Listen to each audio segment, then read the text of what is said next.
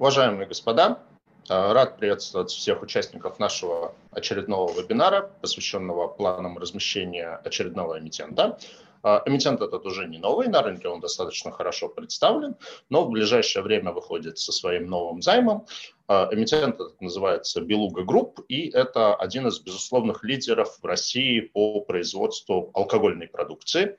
Причем вот для меня Проведение этих вебинаров – это хороший э, повод узнать много нового и интересного о российских компаниях. Конечно, я знал о том, что есть водка Белуга, но я как бы не очень водочный человек, поэтому больше я особо ничего и не знал.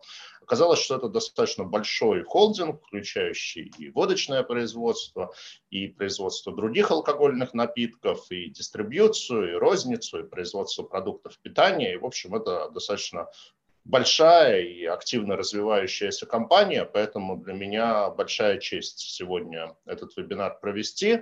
И я очень рад, что у нас участвует Александр Мечетин, это основатель группы, ее председатель правления и контролирующий акционер.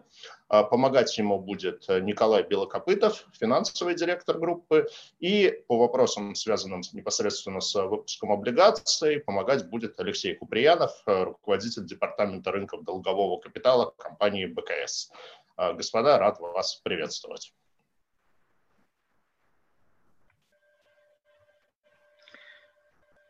Сергей, спасибо за приветствие и спасибо всем за интерес к компании. Э, я, наверное, э, порядка 15 минут посвящу презентации компании, основным... Да, ее... я хотел передать слово для Понял. небольшой презентации, а потом мы пройдемся по вопросам. Да, отлично, отлично, коллеги.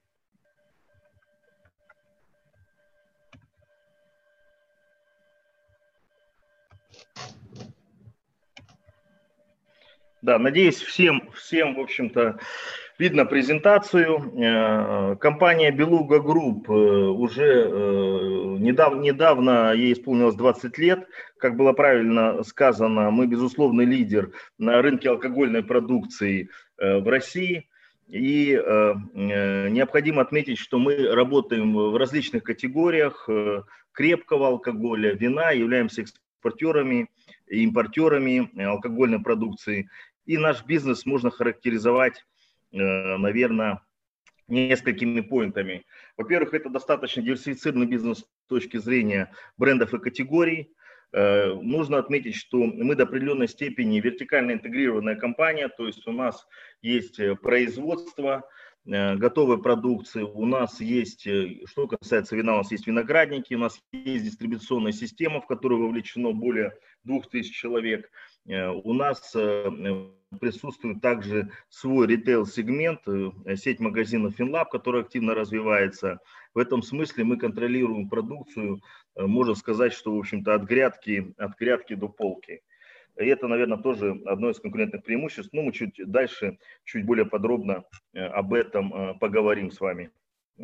Как компания прошла вот этот кризис, связанный с пандемией, как компания чувствует себя в пандемию. Ну, нужно сказать, что до определенной степени э, сегмент э, э, наш бизнеса, сегмент крепкого алкоголя и вина, он, в общем-то, кризисоустойчивый, поэтому мы показали хороший стабильный рост.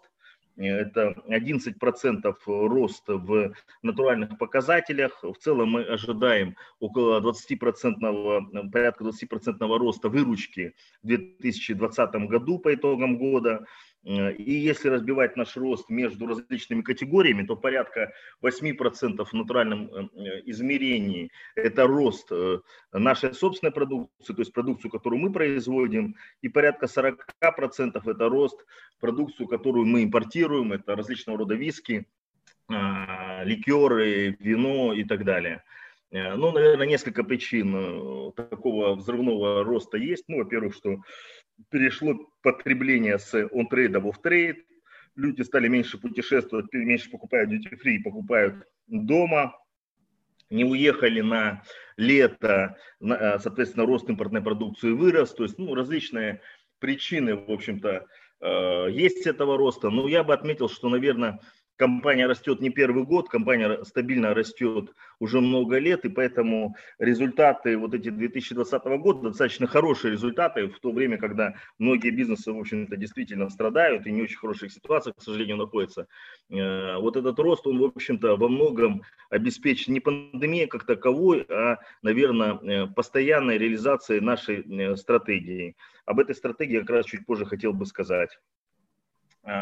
На сегодняшний день компания номер один э, во всех, в общем-то, наиболее ключевых сегментах по производству. Порядка 14% доля рынка наша на рынке водки и ЛВИ. Порядка 16% доля рынка э, в flavored liquors, как мы их называем, в ликероводочных изделиях, и 17% доля рынка на э, рынке отечественного коньяка. Э, Наверное, на этом слайде долго не буду останавливаться. Россия по-прежнему потребляет достаточно серьезные объемы э, как крепкого алкоголя, так и вина. Э, есть определенные изменения в, в категориях, но, в общем-то, компания «Белуга» играет во всех категориях, поэтому мы стараемся предлагать наши первоклассные продукты во всех категориях и вне зависимости от смены потребительских предпочтений мы стараемся быть всегда актуальными.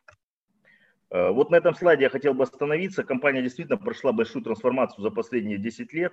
Э, компания, в общем-то, э, в 2011 году была еще, в 2010-2011 году, 10 лет назад, была компанией достаточно узкокатегориальной. То есть, прежде всего, нашим основным бизнесом была водка. Водка на российском рынке, на локальном рынке для нас было 80% бизнеса. И на сегодняшний день, в общем-то, мы 10 лет реализовывали свою стратегию по диверсификации бизнеса, и на сегодняшний день э, э, на бизнес в области вот как раз водка на рынке России для нас это 40% э, в выручке, в ревенью.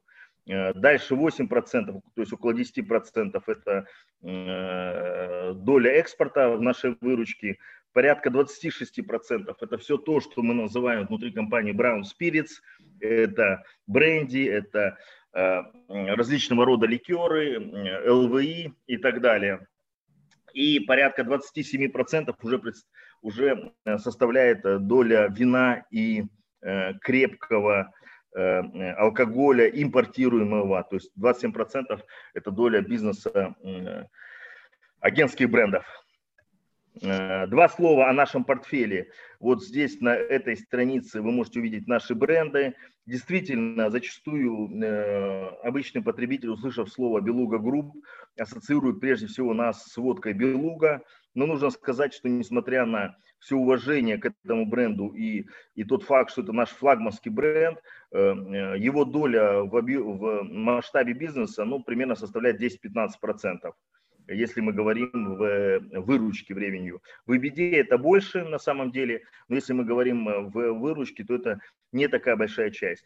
Поэтому я бы назвал здесь наши бренды э, в воды, водки, водочной категории. Это Белуга, суперпремиальная водка.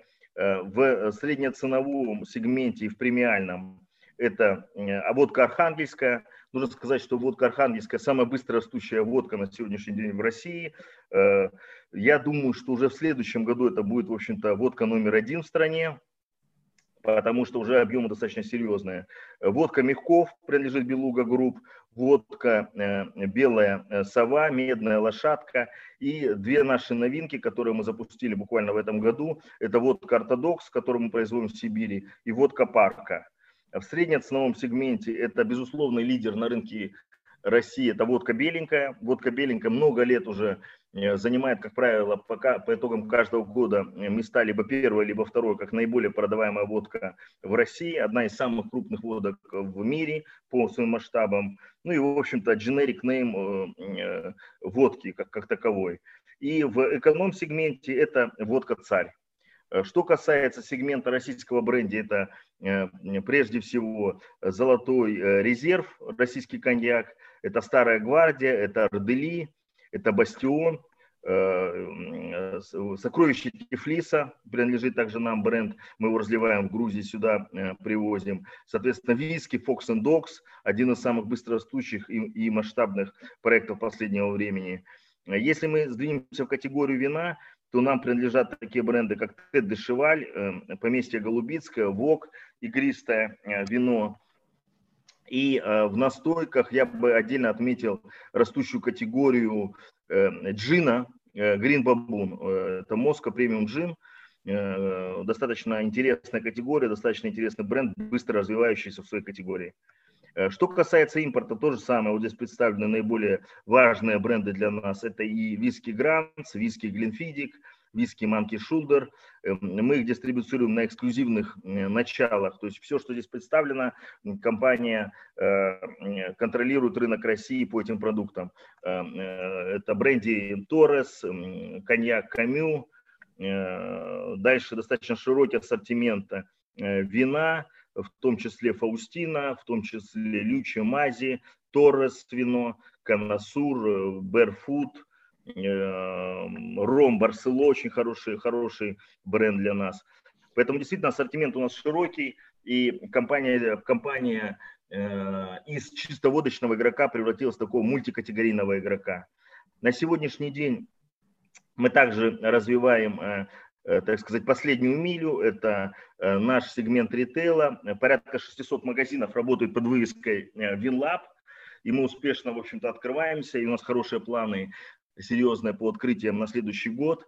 По России с точки зрения дистрибьюции следующего уровня у нас 12 федеральных центров логистических, 2500 вовлечены Э, в э, дистрибьюцию. Мы покрываем порядка 160, тысяч магазинов и э, точек питания. Ну, соответственно, компания, наверное, можно сказать, что обладает самой сильной системой дистрибьюции в России в своем сегменте, в своей Э, категории э, крепких напитков. Именно поэтому у нас широкий портфель брендов агентских, потому что, в общем, э, компания воспринимается как самый надежный партнер в России, и мы получаем очень много предложений от партнеров, чтобы мы продукты представляли их в России. Соответственно, пять заводов ликероводочных, один, один, одна винодельня в Краснодарском крае, 230 га 230 га виноградников плодоносящих. Э, соответственно, по итогам 6 э, месяцев по производству мы номер один компания по производству алкоголя, номер один в производстве ликероводочных изделий, номер один как производитель российского бренди, э, то есть российского коньяка, номер один как производитель российского виски, то есть и наши бренды, конечно, тоже самое, это одни из лидеров рынка, это Белуга, Архангельская, Золотой резерв – беленькая. Э, вот, в общем-то, э, здесь на этом чате э, можно посмотреть, с какими компаниями мы конкурируем, в какой категории. И нужно сказать, что, наверное, наше одно из серьезных конкурентных преимуществ тот факт, что Белуга является мультикатегориальной компанией, а все наши конкуренты, вы можете здесь видеть, будь то водочные, коньячные или производители ликеров – они, как правило, специализируются на какой-то категории. Только мы, в общем-то, покрываем все категории. Тем самым наше предложение достаточно широкое, выгодное, как правило, э, нашим партнерам, клиентам в виде федеральных сетей, в виде традиционной розницы. Это часть нашей стратегии, в общем-то, конкурировать по, по всему полю. Что касается Белуга, в общем-то, это наша звезда, это номер три э, водка в суперпремиальном сегменте глобально в мире. Это растущий бренд – если посмотреть за последние пять лет, то мы забираем очень активно э, долю, долю рынка в мире у Grey Goose, у Бельведер, у Сирок. Это такие водки, с кем мы конкурируем в мире. И нужно сказать, что, в общем-то, э, продажи Белуги очень хорошо диверсифицированы.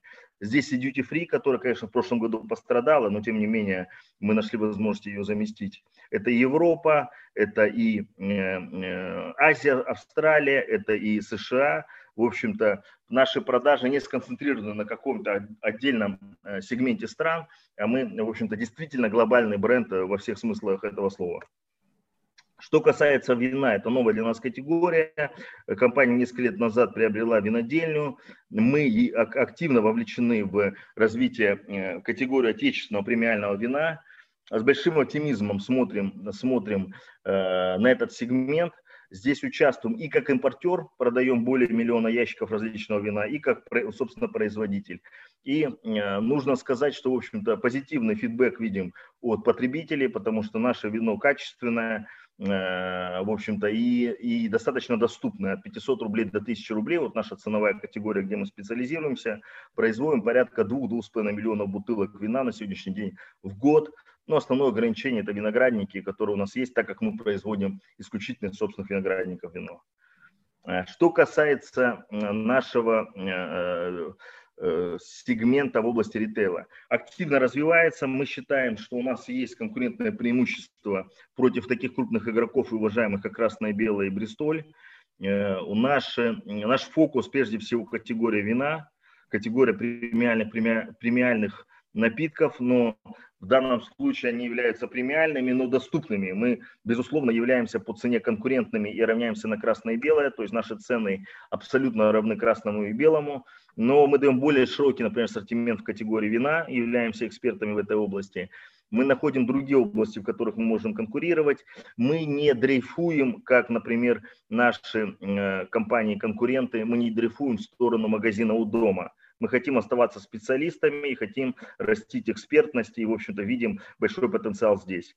На сегодняшний день порядка 600 магазинов у нас. Мы думаем, что мы вырастим э, в следующие 12-18 э, месяцев мы вырастим примерно до 1000 магазинов, то есть э, задача на следующий год открытие порядка 300 магазинов, преимущество в Москве, в Москве и Санкт-Петербурге. Большое внимание уделяем развитию коммерса. Классический коммерс на сегодняшний день, он, э, как вы знаете, запрещен в России. Э, наша система работает как click and collect, то есть э, потребитель может через application сделать большой заказ, прийти, забрать в магазине уже готовый, упакованный для него. На сегодняшний день вот эта система нам дает порядка 5% выручки в Москве, если мы говорим о винлабах. Э, демонстрируем стабильное финансовое развитие, порядка 23% рост выручки за, по итогам первого полугодия. Как я уже сказал, мы таргетируем 20% рост по итогам года. Э, соответственно, э, и беда выросла примерно также на, на, на 20%. Чистая прибыль также растет. Ну, соответственно, считаем, что, в общем-то, наша стратегия платит, в общем-то, начинает приносить нам те плоды, на которые мы ориентируемся. Э, растет достаточно быстро, опережающими темпами ритейл, ну, потому что здесь и органический рост, э, like for like, и э, рост связан с открытием новых магазинов. В этом смысле алкогольный сегмент тоже растет, но, может быть, более медленно, органически, каких-то M&A сделок мы не осуществляем, но, тем не менее, как бы этот рост мы видим. Стабильная команда, совет директоров, совет директоров, два независимых члена совета директоров – один из них Александр Иконников, профессиональный, э, профессиональный член Совета директоров, возглавляет ассоциацию независимых членов Совета директоров в России. И Ростислав Ордовский, Таневский Бланко, ну, многим он известен по компании Рассинтер, как основатель компании Рассинтер. Соответственно, структура капитала 58% контролирую я как основатель компании, порядка 20% э, у нас treasury shares, которые в перспективе могут быть использованы для привлечения капитала э, в виде SPO, и порядка 16% э, free float компании, основные акционеры, иностранные крупные фонды. Ну и хотел бы сказать, что команда стабильная, как правило, каждый из из, э, из э, топ-менеджеров проработал больше пяти лет, а большинство больше 15 лет внутри компании. В общем-то, считаем это конкурентное преимущество, что наши, э, наш персонал растет вместе с компанией. Соответственно, стратегия остается неизменной. Фокус на создании брендов, фокус на создании и на, и на внедрении инноваций. Компания, я думаю, что не стремится конкурировать ценой. Компания создает бренды Э, и э, компания создает ценности э, в области брендинга, компания развивает дистрибьюцию, делает ставку на IT и, и на собственные таланты. Поэтому, в общем-то, есть все шансы и надежда, что следующие 20 лет для компании будут тоже успешными. Поэтому спасибо и с удовольствием отвечу на вопросы. Александр, спасибо большое за крутую презентацию и крутую ее озвучку. Я по ходу презентации понял, что как минимум половина вопросов, которые я для вас приготовил, оно уже, они уже оказались озвучены в ходе этой презентации. Но, тем не менее, мы постараемся по ним пройтись. А, тем более, что у нас еще и в ленту нам тоже накидывают вопросы, и мы пока тестировали платформу, мы еще и договорились, что автору самого лучшего вопроса сегодня в ленте будет ценный приз от э, компании Белуга, и это не облигация. Uh, ну, давайте все-таки пойдем по тем вопросам, которые... Кстати, пока, это, пока еще не перешел к вопросам, все-таки спрошу, а почему презентация на английском языке? Uh, большой интерес иностранных а авторов? Да, мы в основном, в основном ее, честно скажу, используем прежде всего для э, презентации наших акций, для, для работы с, э, с акционерами. Компания, в общем-то, активно работает с акционерами, э, выплачивает дивиденды, новая дивидендная политика принята. Часть акций мы недавно сделали аннулирование для того, чтобы стал более прозрачный у нас капитал. И, в общем-то, мы хотим компанию оставлять на рынке. Мы видим компанию публичной и активно промоутируем свои акции как среди российских акционеров, так и среди иностранных. Конечно, есть определенное препятствие для компаний малой капитализации, ну, какой, в общем-то, Белуга Групп на сегодняшний день является. Поэтому задача, безусловно, показывать операционные результаты, растить компанию в размерах, возможно, на каком-то этапе увеличить free float через, через, э, через SPO, как раз через те акции, которые являются казначейскими, и тем самым создать большую ликвидность, большую привлекательность компании. Поэтому, в общем-то, презентация на английском, что часто достаточно общаемся э, с иностранными акционерами и потенциальными инвесторами. Да, но про акции я вас тоже обязательно спрошу. То есть понятно, что у нас как бы все-таки презентация, ну, наш вебинар прежде всего посвящен как бы облигациям, но про акции тоже в конце вопрос я а, вам задал. Ну и опять-таки тоже, вот я думаю, что очень многих наших э, зрителей, кто смотрел презентацию, при виде этих полок алкогольных напитков появилось желание что-нибудь себе в бокал налить. А я вижу вопрос в ленте, а вы сами какие лично э, спиртные напитки предпочитаете? Э, я лично предпочитаю вино, честно сказать. Э, я прям являюсь таким э, любителем вина, на самом деле, ну, не могу сказать, что много, но в меру, в меру употребляю достаточно часто, пытаюсь как-то разобраться, и так как мы к тому же активно производим вино, сейчас вот высадкой планируем виноградников в том числе заниматься.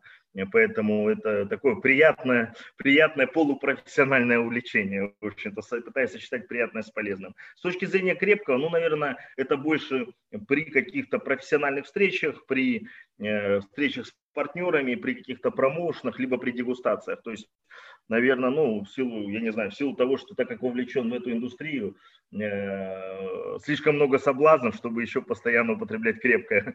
Поэтому ограничиваюсь вином. А, понятно. А, давайте как бы тогда все-таки перейду к тем вопросам, которые я подготовил. А, как я понял, компания достаточно активно растет, вы планируете там 20% рост год году. Это в каком-то смысле результат пандемии, что люди стали больше пить. Вот я по себе, например, знаю, что для меня вот челлендж там апреля, начала мая был в том, чтобы вообще как это ограничить потребление алкоголя, потому что удаленка, в офис ехать не надо, ну, в общем, как это, позволить можно себе существенно больше. То есть вот удаленка, она вызвала какое-то изменение потребления алкоголя, или все-таки это скорее результат вот э, там, а, то есть потребление особо не изменилось, просто вы растете, а рынок стоит? Ну, я бы сказал, что мы растем, рынок более-менее стабилен. В апреле, в мае мы увеличили, увидели действительно резкий всплеск потребления. Вот апрель-май он был такой э, непрогнозируемый рост, как раз связан с пандемией, когда люди делали домашние запасы. То есть я не э, один такой был, я понял. Да, очень много покупали действительно запас э, с какими-то резервами, все мы видели увеличение покупок, э, объема покупок в количестве где-то в 3-4 раза. Ну, под объем я имею в виду, что если раньше нормальная покупка была там одна бутылка в магазине, то там стало 3-4 бутылки. Да? То есть люди действительно делали крупные заказы, крупные покупки. Э, в дальнейшем это более-менее стабилизировалось. Сейчас вот в четвертом квартале мы уже видим, что, в общем-то, потребитель Э, стал очень консервативно относиться к покупкам, ищет промо. Э, ну, мы живем, э, нужно сказать, что все-таки не в вакууме, и несмотря на то, что наша индустрия, она защитная до определенной степени, но мы также зависим от экономического роста, от благосостояния потребителя, и мы предлагаем нашу продукцию, в конце концов, потребителю. Да? Если он будет беднеть, это ничего хорошего для нас тоже не будет, потому что мы делаем в любом случае ставку на премиальные продукты, на продукты с более высокой маржой. Мы фактически не представлены, например, в категории так называемой водки МРЦ, минимальной розничной цены. Потому что ну, компания Э, абсолютно прозрачная, мы платим там порядка 50 миллиардов рублей налогов ежегодно, и мы не видим для себя возможности конкурировать в самых там дешевых категориях, там, где кто-то что-то химичит там и так далее. Поэтому я бы с одной стороны сказал, что да, мы находимся на безопасной вроде бы области, но она тоже, она как бы, она, она не в вакууме, мы, на нас влияют все те же самые тренды. Я бы сказал, что вот этот рост, который он э, случился в 2020 году, я бы сказал, что на 50% он связан с пандемией, и на 50%, конечно, это просто результат нашей стратегии, инвестиций, постоянных инвестиций в наши бренды, в их развитие, вывод новинок, потому что мы увидели, там, что там, рост архангельской водки, там бурный продолжился, он был и в 2019 году, и в 2020, и мы надеемся, что в 2021 он произойдет. То же самое там по другим категориям, например, виски Fox Dogs. А есть там, там продукты, где нам очень тяжело, потому что мы инвестировали меньше, там, мы считаем бренд equity слабее, конкуренция сильнее, и никакая пандемия здесь не спасет. По большому счету, все, что мы имеем, это так или иначе результаты нашего труда. Асан, а если вот брать такую вот более долгосрочную перспективу, вот прям долгосрочную, да. то есть вот у меня было некое такое субъективное ощущение, что за последние там да, лет 15 люди в России стали пить существенно меньше. Ну вот просто глядя на людей, там на э, как бы там, своих знакомых, там, компанию свою. Вот. И я, готовясь к семинару, не поленился, погуглил, и действительно как бы там по разным оценкам, по разным метрикам, примерно в полтора раза уменьшилось как бы годовое, ну, потребления алкоголя на душу населения в России за 15 лет. То есть, получается, вы строите как растущий, э, растущий бизнес на падающем рынке. То есть, как это, бежать вверх по эскалатору, который э, движется вниз. То есть, э, это возможно, это как бы э, такая стратегия, она безусловно есть, но вот как бы в долгосрочной перспективе как бы не наступит момент, когда все равно вот темп, просто, темп снижения этого эскалатора, он уже начнет обгонять ваши возможности бежать вверх. А на самом деле эта тенденция этой нет. Per capita потребление на душу населения в пересчете на абсолютный алкоголь, я бы сказал, что за последние там, 20-30 лет в России относительно стабильно. Что мы видим? Мы видим снижение потребления на душу населения крепких алкогольных напитков э, за последние 20 лет. Это правда.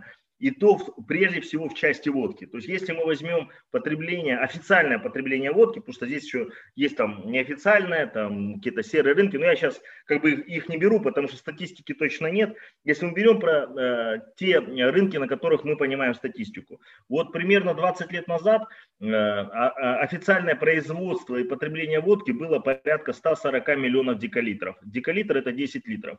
Сейчас он находится на уровне, 100, на уровне 75. То есть примерно в два раза потребление водки, официальной водки, с которой уплачены все налоги, оно действительно там за 20 лет уменьшилось. Компания 20 лет, я просто это все на моих глазах, в общем-то, э, происходило. Но параллельно что произошло? Например, рынок виски вырос в 5-6 раз. То есть там, если рынок в категории виски там был э, меньше миллиона дал, там 22, то 20 лет назад, то сейчас там он составляет 5-6 э, миллионов декалитров. Э, рынок э, коньяка российского импортного бренди вырос в два раза. Э, рынок там, текилы рома, там, он не очень большой ром, но тем не менее в 10 раз там эти объемы выросли.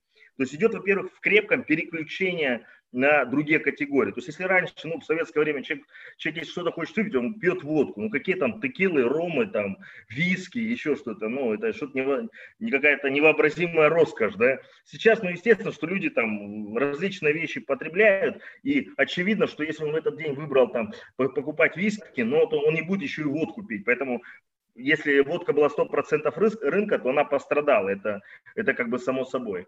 Э, но второй еще есть аспект, который еще большее значение оказал, это рост других категорий не крепкого алкоголя. Но прежде всего за последние 20 лет нужно отметить э, рынок пива. Да? Ну, то есть пива в 10 раз фактически увеличилось потребление, там, ну окей, не в 10, пусть в 5-7 раз за последние 25 лет, да. Ну, пришли иностранные компании, активно маркетинговые бюджеты э, тратили, да, и, в общем-то, Россия начала активно пить пиво, да, до этого она пила менее активно. Резко спустился возраст потребления, потом государство начало с этим бороться, соответственно, э, несколько э, снизилось это потребление, сначала замедлилось, потом даже уменьшилось, но, в принципе, потребление на душу э, населения в категории пива увеличилось очень серьезно, но там, ну, мы говорим э, в несколько раз, да, и тем самым компенсировало, когда мы говорим на душу населения в пересчете на абсолютный алкоголь, то есть на 100 фактически, на 100 градусный, на 100 градусный спиртной напиток. Пиво частично это компенсировало. Последняя тенденция, последнее время, времени это вино, это вино. Э, в целом потребление вина в России очень агрессивно растет последние 15 лет. Там, ну, но э, скачкообразно растет, замедляется, растет, замедляется там, в зависимости от законодательной политики. Но на сегодняшний день в объеме, в объеме, в бутылках э, Россия потребляет больше вина, чем водки. То есть если водки мы говорим, что потребляем 70-75 миллионов декалитров, то вина мы потребляем порядка 100 миллионов декалитров, из которых треть примерно это импортное вино, которое привозится уже в бутылках импортное, и две трети это вино так называемого российского производства, часть из которого действительно из российского винограда, часть не из российского, ну сейчас там опять же есть серьезные законодательные изменения, но тем не менее, то есть я бы сказал, что люди пить меньше не стали, просто перераспределяется вот это потребление и изменяется структура спроса. И задача компании, ту, которую мы реализуем, в общем-то, как я уже сказал, 10 лет, последняя, это диверсификация нашего предложения. То есть компания меняется вместе с нашим потребителем. То есть нашим, нашим ключевым компетенциями является маркетинг, дистрибьюция, понимание потребителя. Соответственно, мы свой продуктовый ряд меняем под, под изменение рынка. Спасибо. А, Александр, расскажите немножко вообще про историю компании. То есть я так услышал, что вы с 99 -го года, то есть мы там по бизнесу плюс-минус ровесники, там Сибонс в 2001 году, а, как компания появился. И компания, насколько я понимаю, изначально была в Приморском крае, в Владивостоке или где-то в Приморье. Сейчас у вас штаб-квартира в Москве. Как бы вы полностью в этом плане переехали в Москву или часть э, центров принятия решений распределено, там часть в Москве часть в Приморье? Нет, ну мы, конечно, уже давно переехали все э, в Москву, давно и э, и окончательный центр, центр принятия решения, конечно, находится в Москве, центральный офис. Но исторически, да, компания, получается, что была основана мною после буквально студенческой скамьи, после э, завершения университета во Владивостоке. Э, соответственно, э, ряд товарищей моих э, близких, в общем-то, были со мной, со мной практически с первого года. Вот Николай Белокопытов мой, на самом деле, однокурсник. Мы с ним на студенческой скамье вместе сидели. Поэтому вот успешно развиваем компанию 20 лет совместно. И компания стартовала как компания, в общем-то, с продуктов питания. Ну, не потому, что там это был какой-то стратегический анализ, что давайте займемся продуктами питания, потому что там, не знаю, там потребление продуктов питания будет расти следующее там какое-то количество лет. Ну, естественно, как бывшие студенты, мы занялись тем просто, ну, чем могли заняться для того, чтобы прокормить там себя там и свои семьи. Какой-то, это чисто предпринимательская такая история, на самом деле, за компанией лежит. Поэтому компания развивалась, в общем-то, искала для себя ниши, и постепенно, найдя вот эту нишу э, производства, дистрибьюции алкоголя, мы начали с Дальнего Востока, э, Первую, первую компанию мы там приобрели уссурийский бальзам, такое достаточно историческое Э, производства на Дальнем Востоке. Э, и затем развивали бренды, покупали бренды, строили дистрибьюцию, э, выводили компанию, делали IPO, там уже сколько, 12 лет назад, для того, чтобы рассчитаться с долгами там, и так далее. То есть, в общем-то, вот это чисто предпринимательская история, когда компания ищет какие-то рыночные ниши и, найдя ее, дальше, дальше эти ниши развивает. Спасибо. Давайте про некоторые сегменты вашего бизнеса поговорим. Я так понимаю, что сейчас а, один из основных драйверов – это а, розничная сеть. То есть в 2017 году вы купили а, сеть WinLab и стали ее достаточно активно развивать. И вот если посмотреть вашу презентацию, то как бы рост, он в основном продиктован именно ростом розничных продаж. При этом вы озвучили планы, чтобы еще 300 магазинов в этом или в след... ну, наверное, в течение года планируете открыть. При этом, например, могу сказать там по себе, я живу в Петербурге, что я вашу сеть вообще даже не знал до этой презентации, потому что я не поленился, посмотрел, на данный момент 25 э, магазинов в Питере есть. У вашей сети, там, для сравнения, у красного и белого больше 200. То есть вот в плане охвата она практически незаметна. А, ну и, как я понимаю, что вот э, ну, это совсем другой бизнес. То есть понятно, что одно дело быть как бы производителем э, спиртных напитков, другое дело быть ритейлером, это другая компетенция, другой бизнес. И, соответственно, вот я вижу, что и в ленте очень много как бы, вопросов. То есть, э, ну, от меня вопрос как бы скажем так, вот, насколько вы видите себя в роли ритейлера, насколько считаете, что вы сможете успешными здесь быть. А, соответственно, дальше вопрос вообще как бы, может ли это привести к тому, что там, не знаю, лет через пять мы будем говорить, что Белуга Групп, а это там крупный ритейлер, у них много магазинов, еще они, кстати, водку разливают. Вот, а, а, то есть может ли быть ситуация, что вообще как бы центр бизнеса, он при успешном стечении обстоятельств э, уйдет в ритейл. Ну и отдельно тут я вижу как бы такие специфические вопросы. Рост розничного бизнеса идет через собственные точки или арендованные. И был вопрос, по-моему, про какова рентабельность розничного бизнеса по EBITDA за первое полугодие 2020 года по старым стандартам. Угу, да, вот, хороший вопрос. Такой целый блок Спасибо, про да, да, все, все вопросы очень правильные. Спасибо. Я чувствую, что, в общем-то, люди, которые здесь на, на, на, и на семинаре, и на вебинаре сейчас, в общем-то, интересуются и профессионально занимаются какими-то бизнес-тематикой. Действительно, специализация очень важна. И в этом смысле мы хотим быть ритейлером-специалистом. Это, это достаточно важно, потому что мы не пытаемся здесь э, конкурировать, не знаю, там с, э, по широкому спектру с Магнитом или с X5. Мы пытаемся выстраивать сеть специалистов, и э, мы видим, что потенциал у этой сети есть серьезный, но он все же ограничен, потому что наша основная категория – это категория э, вино, как я уже сказал, премиальные напитки, поэтому ну, максимальное количество торговых точек, которые мы здесь видим, там это порядка 2-3 тысяч. Если говорить о там, красном и белом, то это 8 тысяч торговых точек уже сейчас. Но тем не менее, там 2-3 тысячи торговых точек с основными локациями в Москве в Санкт-Петербурге, ну, это еще, так сказать, э, работы примерно лет там на, на 5-7, на 7, да. А, что касается планов, э, по нашему бизнес-плану примерно через 5 лет половина выручки нашей будет генериться как минимум половина выручки будет генериться как раз в сегменте ритейл, и вторая половина будет генериться в сегменте производства и дистрибьюция.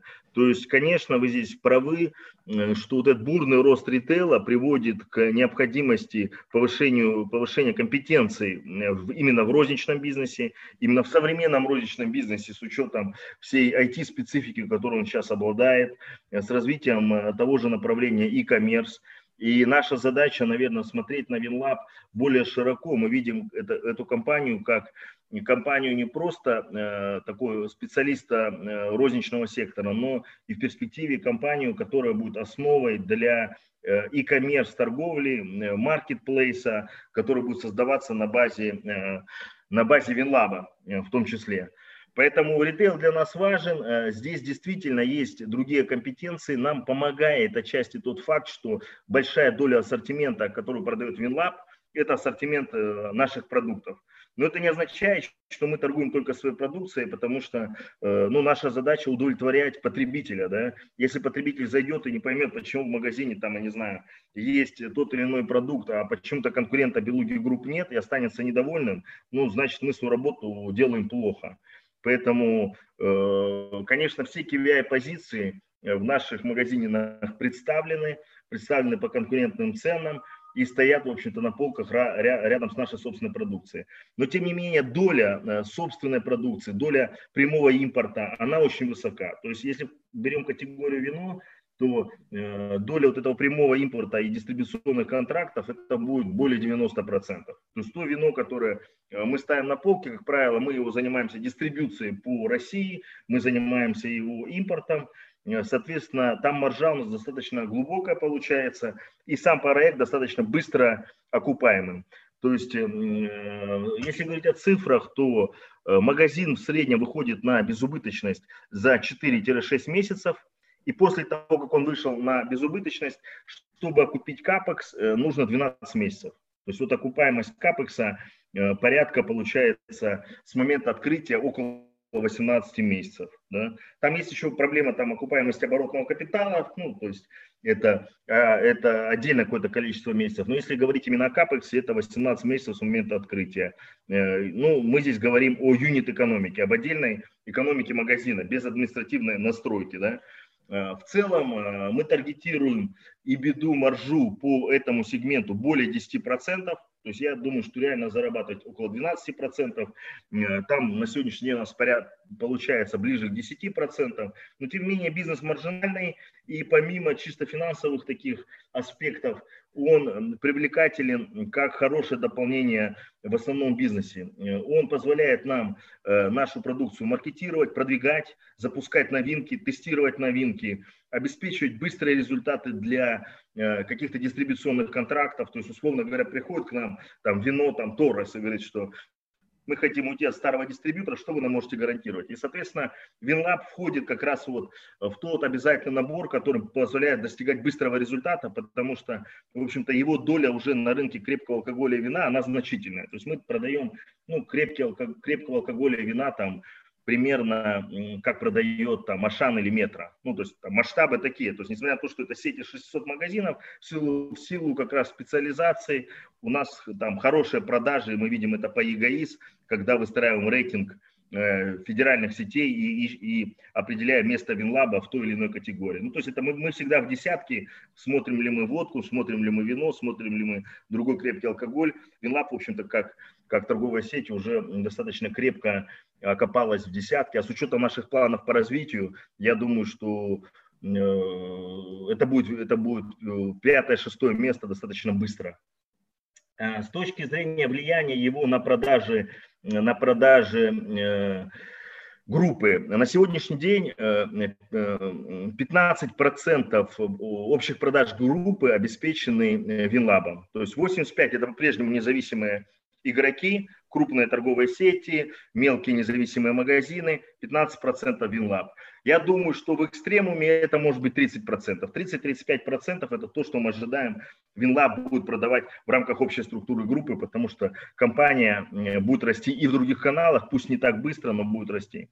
Э, с точки зрения, где мы открываемся, там был вопрос, мы открываемся на арендованных площадях. То есть мы арендуем магазины, мы инвестируем, наш капекс исключительно связан с ремонтом, с покупкой IT-оборудования, с э, покупкой э, торгового оборудования, ну, то есть какие-то такие базовые вещи. А там как, вот есть, вы берете какой-то регион и там развиваете сеть там, или там это может быть, что там в каком-то регионе открывается один-два магазина? Не, мы берем регион, потому что здесь, здесь же логистику, логистика большая и, и, и сложная история. В особенности, если мы в перспективе все-таки видим Винлаб как e-commerce платформу в какой-то перспективе, да, которая будет в состоянии доставлять не только наши продукты, но и продукты конкурентов, для нас, конечно, логистика, это, она очень важна. Поэтому на сегодняшний день у нас фактически сейчас три центра э, развития для ритейла. Дальний Восток, у нас там порядка 300 магазинов открыто, ну там в силу историзма, в силу того, что у нас там доля рынка очень высокая, мы хотим ее там защитить, мы приняли решение там открывать магазины и открываем их. И, ну, там уже близко к насыщению. Там, я думаю, что мы еще откроем 100-150 магазинов и все. И 300 магазинов примерно в Москве, Санкт-Петербурге. То есть вот здесь мы хотим развиваться, довести это количество до тысячи и как бы и стать э, самым важным специалистом в области, прежде всего, категории вино и премиальный алкоголь. Э, если мы посмотрим на красное белое, на Бристоль, у них бизнес состоит из четырех сегментов. Это алкоголь вместе с вином 25%, это продукты 25%, это пиво 25%, и это табак 25%. У нас в этом смысле э, немножко другая нарезка. У нас очень большую долю составляет вино, там порядка 40%, 40-45%. Э, Дальше у нас крепкий алкоголь, порядка там 40%. И немножко всего, всего остального, там какой-то сопутки, пиво, э, сигареты и всего остального. То есть мы, в общем-то, и видим по структуре продаж, что мы классические специалисты. И мы хотим оставаться классическими специалистами. Спасибо. А, давайте поговорим еще про такой сегмент, который, может, не очень большой в бизнесе группе, но вот он точно всем интересный. Это сегмент виноделия. А, я вот, опять-таки, как, я тоже из всех э, спиртных напитков больше всего предпочитаю вино и там, относительно неплохо э, разбираюсь в российском вине, и бренд «Голубицкое Estate» я знал еще до момента нашего вебинара, но я не знал, что он как-то связан с э, компанией «Белуга», Теперь я знаю, что вы его приобрели в 2018 году. До этого а, он был известен под брендом Вилла Романов, и вот с 2018 года вы его развиваете. Ну и я решил сделать небольшой промоушен вашей компании. Вот я взял с собой сегодняшний вебинар, вот эту вот бутылка вина. Ну ладно, отлично, это бочковое резерва. Серия резерва, да, мой любимый сорт Пино Нуар. Но я даже сейчас, вот, э, чтобы оживить наш вебинар, его продегустирую. Да, кстати, очень-очень интересно будет, да. Э, небольшой секрет раскрою. На последнем ритейл, э, э, на конференции ритейл буквально три недели назад была, была слепая дегустация ритейлеров и российских виноделов. Импортное вино вместе с российским. В пино-нуаре все указали, что этот пино-нуар российский, побил все, французские, новые. И, в общем, то э, российские наши закупщики ритейла очень удивились. Я не знаю, как вам, он, он на вкус, так сказать, цвет. Как вам этот пинуар?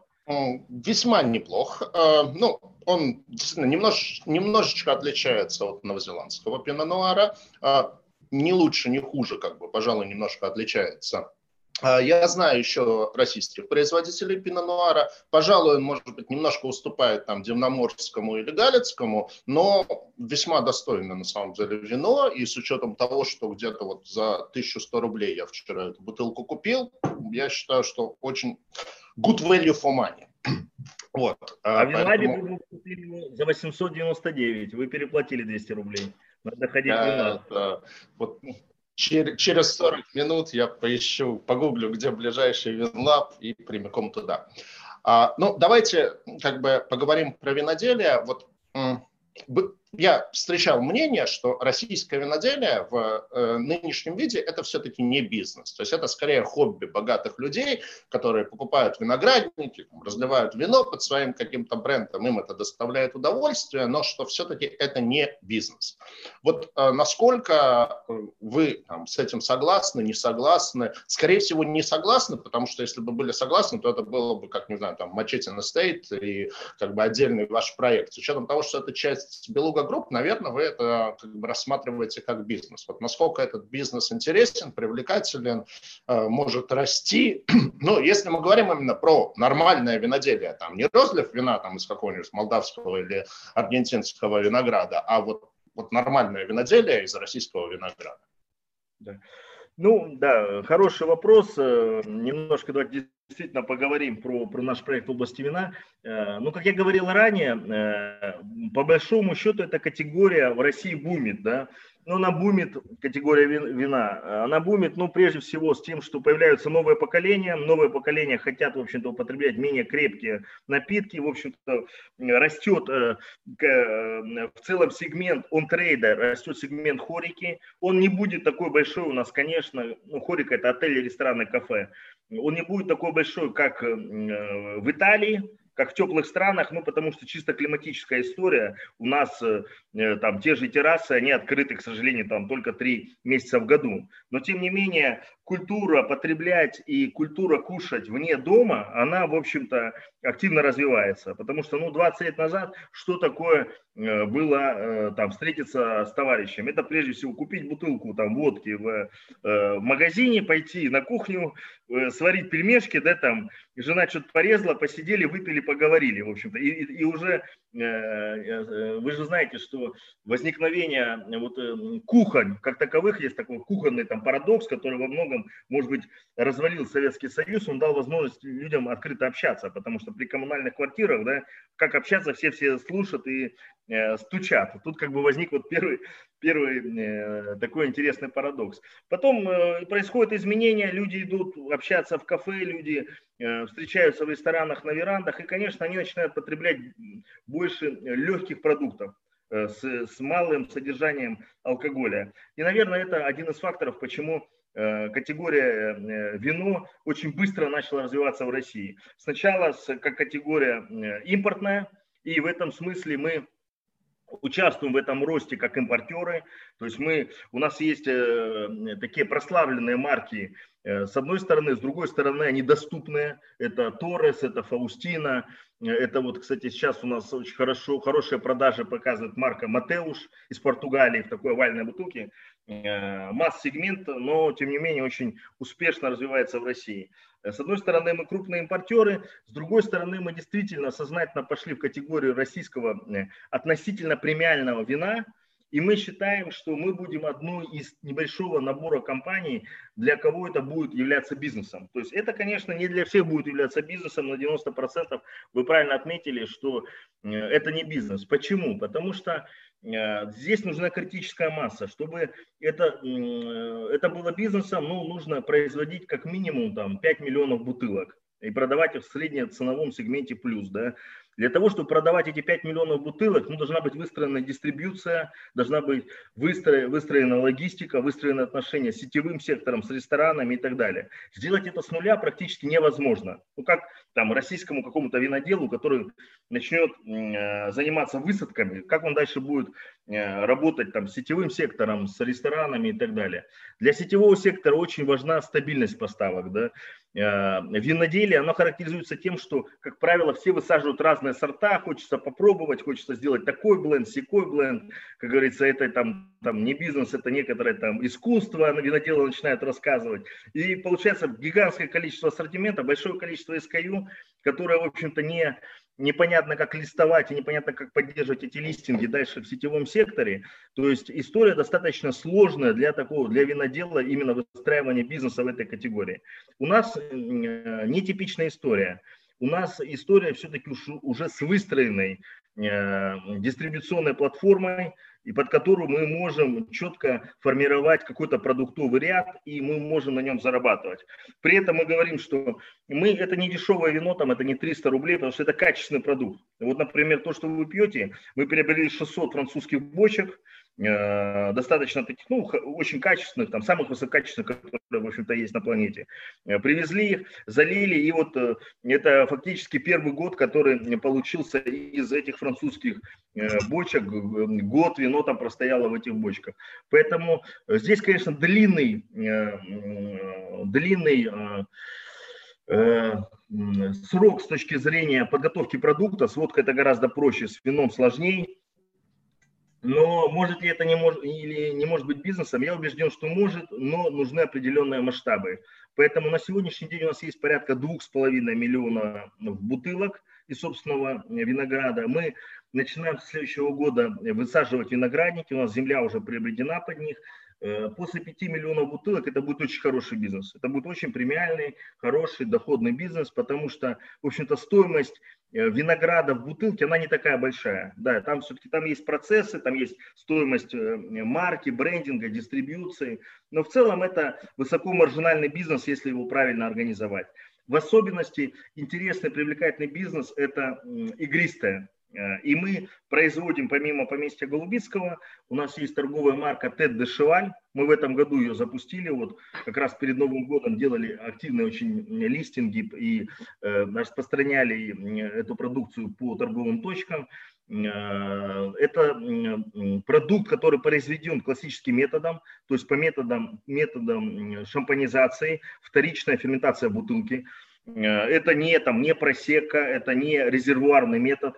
12 месяцев и более в подвалах у нас лежит в бутылке, э, происходит вторичная э, ферментация этого вина. Соответственно, получаются вот эти пузырьки. Это же очень дорогая технология, насколько я знаю. Это дорогая технология, э, это, она очень трудоемкая и длинная. То есть э, по факту мы производим вино, для этого нужно там порядка 6 месяцев. Потом у нас 12 месяцев происходит э, вторичная вот эта шампанизация, ферментация в бутылке, это еще 12 месяцев.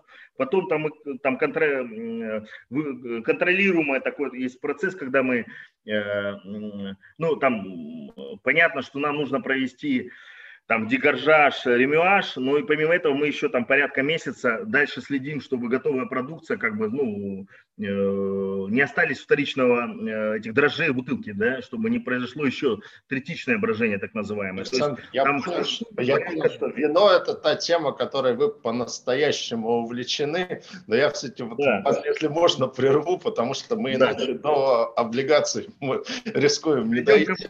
да. Ну, в общем, да. Э, чтобы подытожить, я бы сказал, что э, это может быть бизнесом, для этого нужен scale, и компания Белуга Групп, безусловно, видит в этом хороший потенциал. И мы его пытаемся раскрыть и будем раскрывать в следующие несколько лет. Ну, это здорово. Ну, очень приятно это слышать. А, давайте чуть-чуть ненадолго отвлечемся от алкоголя. А, у вас есть еще такое направление бизнеса, как продукты питания, но о нем вот в той презентации, которую я смотрел, сказано очень мало. То есть я прикинул, там выручка получается порядка 6 миллиардов в год, но при этом практически нулевая и беда. То есть что это за продукты питания и вообще как это вот как этот бизнес списывается и нужен ли он вам вообще? Ну, нужно сказать, что компания стартовала с, э, как компания, которая производит продукты питания, поэтому он исторически просто остался в периметре группы. Э, часть его уже на самом деле продана, и периодически мы э, в общем-то, ведем переговоры по возможности продажи оставшихся оставшейся части. То есть э, я не могу сказать, что она, эта часть э, нашего бизнеса, продукты питания, что они убыточны. Нет, там некоторый год они могут прибыльные, где-то у нас снижается маржа. Этот год действительно не очень успешным был в производстве птицы, но тем не менее достаточно стабильный бизнес, и, но в целом мы э, видим для себя задачу выхода из него в ближайшие несколько лет, безусловно. То есть это остаточная часть, вот, так сказать, э, какого-то старта компании. Ну вот по времени, сколько вы отвечали про продукты питания и сколько про вино, в общем, понятно, где, что, что вам действительно на самом деле ближе и интереснее. А, так, ну про акционерную структуру вы сказали. Давайте, наверное, тогда уже перейдем потихоньку к новому размещению. То есть вот а, ну, во-первых, давайте обсудим, для чего эти деньги. То есть по состоянию на 30 июня у вас долгосрочный долг 20,5 миллиардов, ну, вот, соответственно, еще 5 планируется разместить, то есть это ну, достаточно значительное, там, на четверть увеличение долга. Это планируется направить на рефинансирование, как-то перераспределить долговую нагрузку, или это чистое увеличение долговой нагрузки. Ну и, соответственно, тоже и от меня, и в ленте достаточно много вопросов а, о том, на что планируется эти ресурсы направить. И э, связанный близко с этим вопрос, тоже я его видел от наших слушателей. То есть у вас сейчас чистый долг EBD примерно 3, это такой вот ну, некий граничный э, показатель. А после размещения он, вероятно, вырастет. То есть вот насколько, какой показатель долга к EBD к вам, вам комфортен, и нет ли риска, что вы э, рискуете снижением рейтинга? Да, спасибо, очень хороший вопрос и очень важный, я бы сказал, самый важный в сегодняшнем разговоре, наверное, с учетом нашей темы, это размещение облигаций. Ну, во-первых, я хотел отметить, и это принципиально, что это размещение не приведет к увеличению долга. То есть мы говорим просто об, об изменении структуры долга. На сегодняшний день, если говорить о э, чистом долге, то он составляет порядка там, 17 э, миллиардов, из которых э, порядка 12 это облигации, порядка 5 это банковские кредиты там в средней срочности это, как правило, ВКЛ у нас, э, то есть возможность, есть возможность их погашения. То есть при размещении, соответственно, этих облигаций мы погасим э, наши кредиты существующие, и основа долга компании останется, и будут, будут только облигации без увеличения общего размера долга. Чистый долг к EBITDA на сегодняшний день меньше трех, чуть меньше трех, Э, мы ожидаем, что по итогам года он будет порядка двух с половиной, э, с учетом роста нашей беды. Э, и, соответственно, наш целевой показатель – это два с половиной как раз, в общем. То есть мы для себя видим задачу удерживать чистый долг к беде на уровне не выше, чем два с половиной. И, в принципе, мы ожидаем, что в ближайшие годы мы и будем находиться примерно в этих рамках от двух до двух с половиной. Ну, это довольно консервативный, на самом деле, показатель, то есть даже более чем. Ну, мы считаем он нормальный, то есть, э, наверное, ближе к трем, вы правильно сказали, что это уже такая пограничная история. Все-таки лучше быть э, более на сейф сайт, и мы для себя видим задачу 2,5. В общем-то, она достижима, и ну, с учетом того, что мы уже находимся с вами в декабре, мы можем прогнозировать прогнозировать наши финансовые результаты за 2020 год, мы прогнозируем, что мы будем примерно по итогам года где-то на этом уровне. Э, соответственно, те привлеченные средства, которые э, мы получим, э, мы не, не предполагаем никаких M&A сделок, мы не предполагаем никаких больших инвестиций, не больших капитальных вложений, то есть эм, наш операционный поток и в этом, и в следующем году положительный, соответственно, эти средства пойдут исключительно на изменение структуры, структуры долга, без увеличения общей суммы. Спасибо. А, давайте, наверное, перейдем уже непосредственно к размещаемому выпуску облигаций. Но ну, сначала вот как бы немножечко а, так попробую расшарить экран. Да, вроде получилось. То есть вот на данный момент э, у вас несколько выпусков, э, а именно три выпуска в обращении у вас есть, каждый по 5 миллиардов рублей. Э, на кривой они выглядят следующим образом.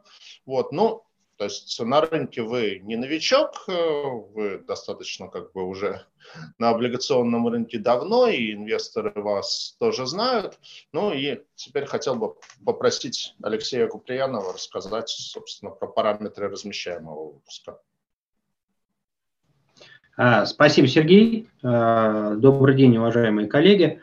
А, соответственно, ну, как уже было сказано, бумаги а, размещаются в целях а, рефинансирования портфеля.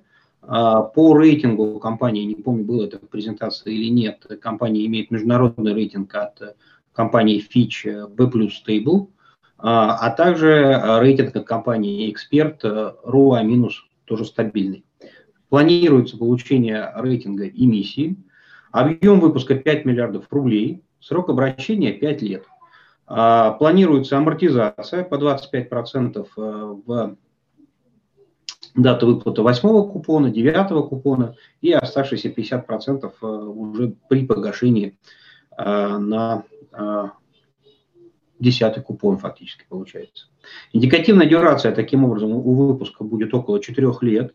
Ориентир купоны будут полугодовыми. Ориентир поставки купона сейчас маркетинговый 7,60-7,70. А, надо будет сказать, что а, книга открывается 4 декабря, уже достаточно скоро, и мы а, видим очень хороший спрос инвесторов. Так что ну, мое экспертное мнение, что ставка будет скорее ближе к нижнему диапазону, а может быть и снизится, снизится еще. Мы видим очень хороший спрос от инвесторов. А, как я сказал, книга открывается 4 декабря, а, дата расчетов 11 декабря. Вместе с БКС а, организаторами выступает Московский кредитный банк, Банк Открытия и Совкомбанк, коллеги, практически, мне кажется, все выпуски компании Белуга на рынок выпускали. Мы очень рады, на самом деле, что нам удалось в этот раз присоединиться. Очень надеемся, что наша дистрибьюция поможет а, сделать этот выпуск а, высоко ликвидным и привлекательным большому количеству а, инвесторов. Соответственно, что еще важно для институциональных инвесторов, вторичное обращение планируется первый уровень листинга. Алексей, а вот а, в таких выпусках, ну вот не в таких выпусках, а конкретно в данном эмитенте, вы больше рассчитываете на институ- институциональный или на розничный спрос? И насколько в данном случае вот сильный бренд, он помогает размещать такие выпуски? Ну, э, смотрите, э, мы э, уверены, что в данном выпуске будет большое количество качественного спроса от институционалов. Компания на рынке давно, она очень толерантна к инвесторам, публично раскрыта, там, а, они все и давно хорошо знают, все управляющие, поэтому мы э, рассчитываем, что управляющие компании э, большой интерес проявят. Но в то же время, я вот, Сергей, соглашусь, э, здесь есть некий эффект узнаваемости бренда для инвесторов. Да, там, мне кажется, нет ни одного инвестора, который бы в России занимался бы торговлей облигациями и не знал бы о бренде Белуга. Поэтому это, безусловно, подстегнет продажи и интерес физических лиц. Мы рассчитываем, что спрос будет очень большой. Спасибо. Ну, я вначале анонсировал, что хотел бы поговорить не только про облигации, но еще и про акции. Вот сейчас я уже дошел до последнего приготовленного у меня вопроса. Сейчас визуализирую акции компании. Так. А, компания сделала IPO еще в таком весьма далеком 2007 году, то есть больше 13 лет назад.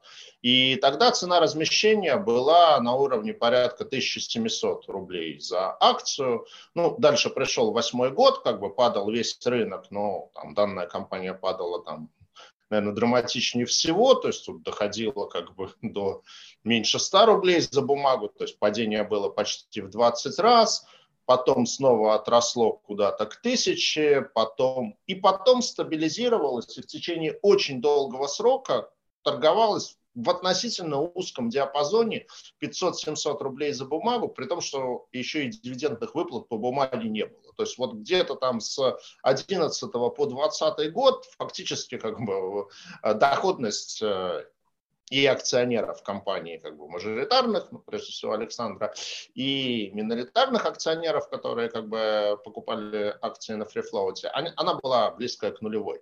И в этом году, в начале года, происходит резкий такой стремительный рост акций компании, и примерно до полутора тысяч за акцию цена доходит, но потом чуть-чуть скорректировалась, там сейчас в районе 1300. Вот э, хотелось бы попросить да, Александра, может быть, Николая прокомментировать мнение о том, почему такая необычная динамика акций, то есть особенно с чем связан столь резкий рост в 2020 году. То есть, э, ну вот у меня, наверное, единственное объяснение, что рынок вас потихоньку стал воспринимать не, столько, не только как производителей спиртных напитков, но еще и как ритейл. Вот. Э, и с учетом того, что у вас такой резкий рост акций, не планируете там на СПО выходить, сейчас это снова стало достаточно модно. Ну, действительно, ну, во-первых, хотелось э, бы сказать, что время очень быстро идет. На графике смотришь 10 лет, кажется, э, что это было очень давно, а прошло, прошло все это достаточно быстро с момента размещения нашего, уже больше 10 лет, действительно, до сегодняшнего дня. Я бы отметил, что э, в последние, наверное, 12-18 месяцев мы, как это правильно сказать, наверное, пытаемся перерассказать историю компании большому кругу инвесторов. То есть компания очень активно начинает расти, и компания перешла от э, ситуации, когда мы росли все-таки там 10 процентов в год, мы перешли к гораздо более агрессивному росту, который связан, наверное, с тремя причинами. Первая причина – это активный рост в других категориях, кроме водка. Вот мы начинали наш разговор с момента, что 10 лет назад компания была водочная, да, и, конечно, уменьшение спроса, мы говорим, переключение в другие категории, тоже сказывалось на компании. То есть на сегодняшний день компания является лидером по разным категориям, это заняло определенное количество, это перестройка заняла определенное количество времени, э, и сейчас мы перерассказываем эту историю. Мы говорим, с одной стороны, мы мультикатегориальная компания, с другой стороны, мы компания, которая очень активно занимается развитием э, бренда Белуга на глобальных рынках, на экспортных рынках. И наш бренд действительно сейчас узнаваемый везде, будь то там Австралия, Америка, Германия, Израиль, это вот те рынки, на которых у нас, в общем-то, бумит на сегодняшний день бизнес, развивается двузначными темпами. Э, например, там в США мы в этом году дадим рост порядка 40% в натуральном измерении. В Германии очень хорошие показатели, в Польше, в Израиле. Поэтому активное развитие экспорта последние годы. И третья часть – это то, что связано с ритейл, с ритейл э, Э, сегментам. Вот эти все три э, истории вместе взятые э, рассказывают о Белуга Групп уже как абсолютно другой компании. Если мы выходили на рынок 10-12 лет назад как компания водочная, то сейчас мы, в общем-то, лидер России в категории крепкий алкоголь и вино. Э, с определенными амбициями в области суперпремиального экспорта, с определенными областями, э, с определенными амбициями в области развития э, ритейла, специализированного ритейла. То есть это другая компания, мы перерассказываем эту историю, и мы видим, в общем-то, в результате, что акция растет, она еще далека от своего потенциала, на мой взгляд, потому что у нас очень большой дисконт от компаний, Эм, от компаний глобальных, таких как Diageo, Pernod Ricard, то есть там дисконт в разы, то есть мы говорим о дисконте, может быть, в пять раз, да. А дисконт по э, с точки зрения капитализации к выручке или к каким-то... Любым показателям. показателям. К ПИ, к, к ПИ, к EBITDA, к выручке. То есть компания торгуется с очень большим дисконтом, поэтому потенциал роста, конечно, не исчерпан. Более того, что компания пока еще торгуется с дисконтом даже крупным ритейл-компаниям, таким как э, Магнит и X5. Ну, мы тоже говорим об, об дисконте в области мультипликаторов. Поэтому потенциал, в общем-то, роста акций есть. Мы надеемся показать сильные, сильные результаты 2020 года. Надеемся, что на базе этого также компания подрастет, э, как только эти результаты станут, станут публичными. И, соответственно, мы думаем об увеличении фрифлота в ближайшее два года, скажем, мы думаем о том, что те, те акции, которые на, сегодняшний, день, на сегодняшний день как казначейские учтены, мы можем отправить их в рынок для того, чтобы улучшить э, ликвидность, потому что ликвидность является, конечно, на сегодняшний день барьером для многих инвесторов, для многих фондов, потому что они видят, что компания маленькая, фрифлоут маленький, очень сложно будет быстро выйти из, из акции. Да? Поэтому наша задача, с одной стороны, увеличить размеры компании, а с другой стороны, увеличить фрифлоут. Мы над этим работаем и, в общем-то, э, занимаемся активно образованием, образованием и информированием наших инвесторов. Сейчас какая примерно капитализация получается? Около 20 миллиардов, если это учитывать казначейский, казначейский пакет. Если его не учитывать, ну, соответственно, на 20% меньше. Понятно. А ну что ж, а, я на этом как бы исчерпал те вопросы, которые были приготовлены у меня, но я вижу, что мой призыв задавать вопросы в ленту он возымел действие. Видимо, все хотят выиграть приз. А, я, наверное, не смогу как бы все из них озвучить, там, тем более некоторые больше носят такой как бы шуточный характер, но некоторые я бы хотел по ним пробежаться. Вот последний вопрос, он, наверное, в большей степени к Алексею, хотя, возможно, к Александру тоже. Если на выпуск предполагается хороший спрос, то возможно ли увеличение объема выпуска, если да, то насколько?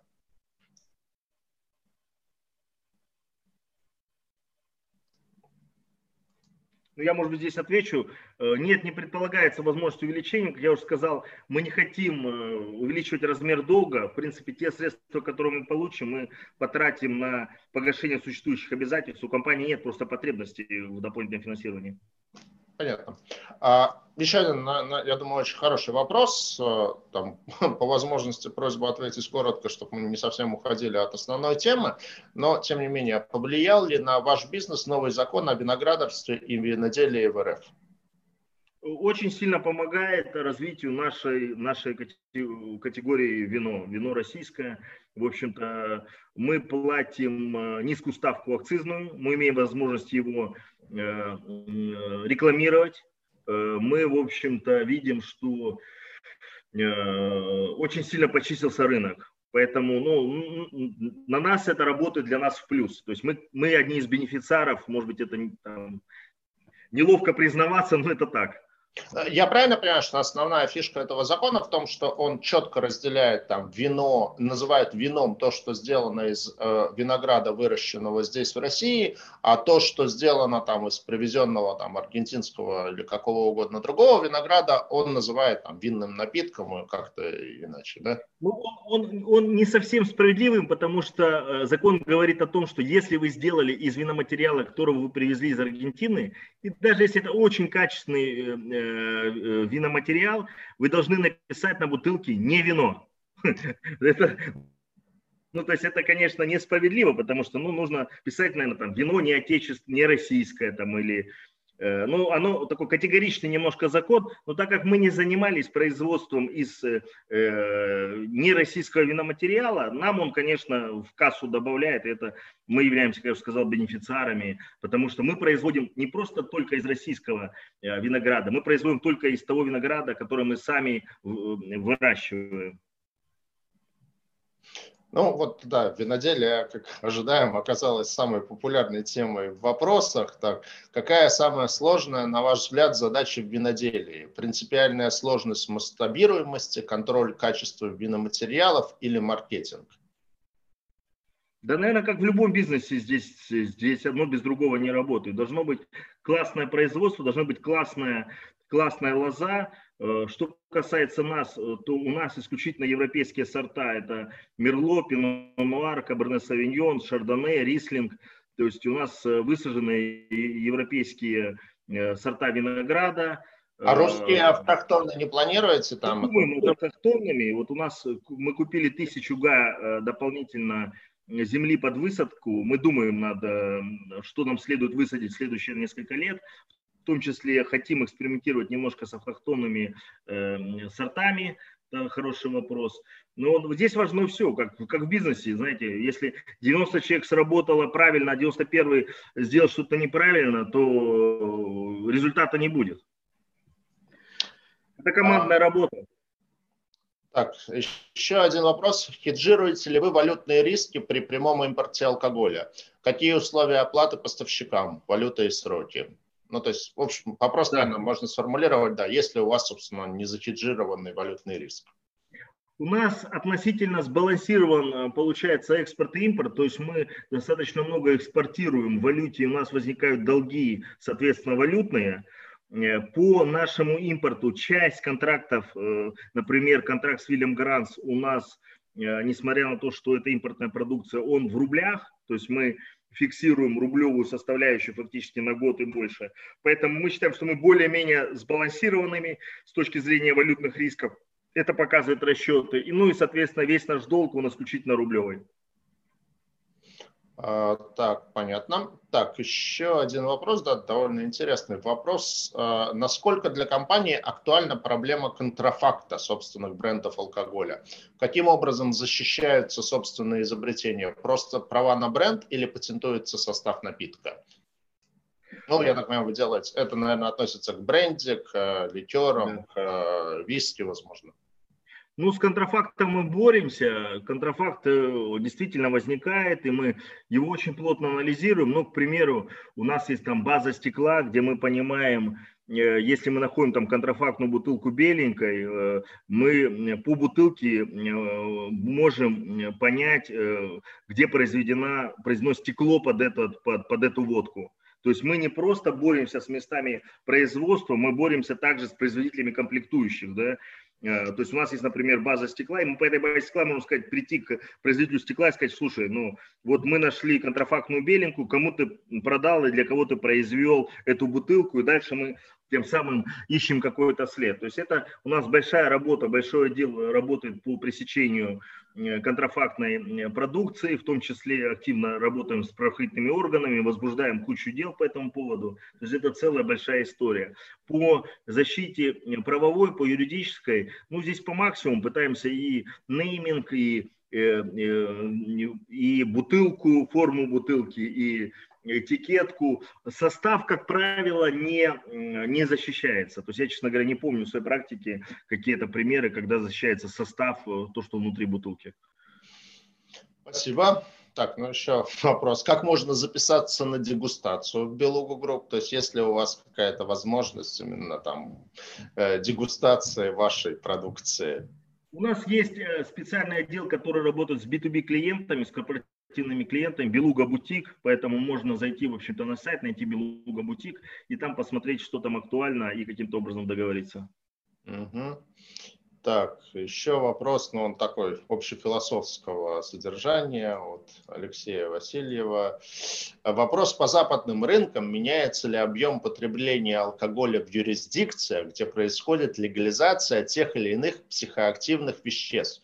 Том числе есть ли корреляция между объемом потребления алкоголя и фарм-антидепрессантов, или это принципиально разные рынки. Ну, в общем, там разрешают где-нибудь легкие наркотики, начинают ли люди там меньше пить, или это не пересекающиеся Нет, это, мне кажется, никак не связано. Э, люди пили, пьют и будут пить, и это нормально. Я бы, честно говоря, ну, вот иногда хоть там относят к индустрии греха, да, там, производства крепких напитков там, и вина, я с этой позицией не согласен, потому что, в общем-то, Иисус, как известно, э, пил вино, да, и со своими апостолами, поэтому э, пить вино и пить, и пить вообще алкоголь, это нормально для человека, вопрос же объема, вопрос, так сказать, с кем ты пьешь, что ты пьешь и сколько ты пьешь. Да. Если все это находится в норме, то это скорее, в общем-то, позитивно, нежели чем негативно.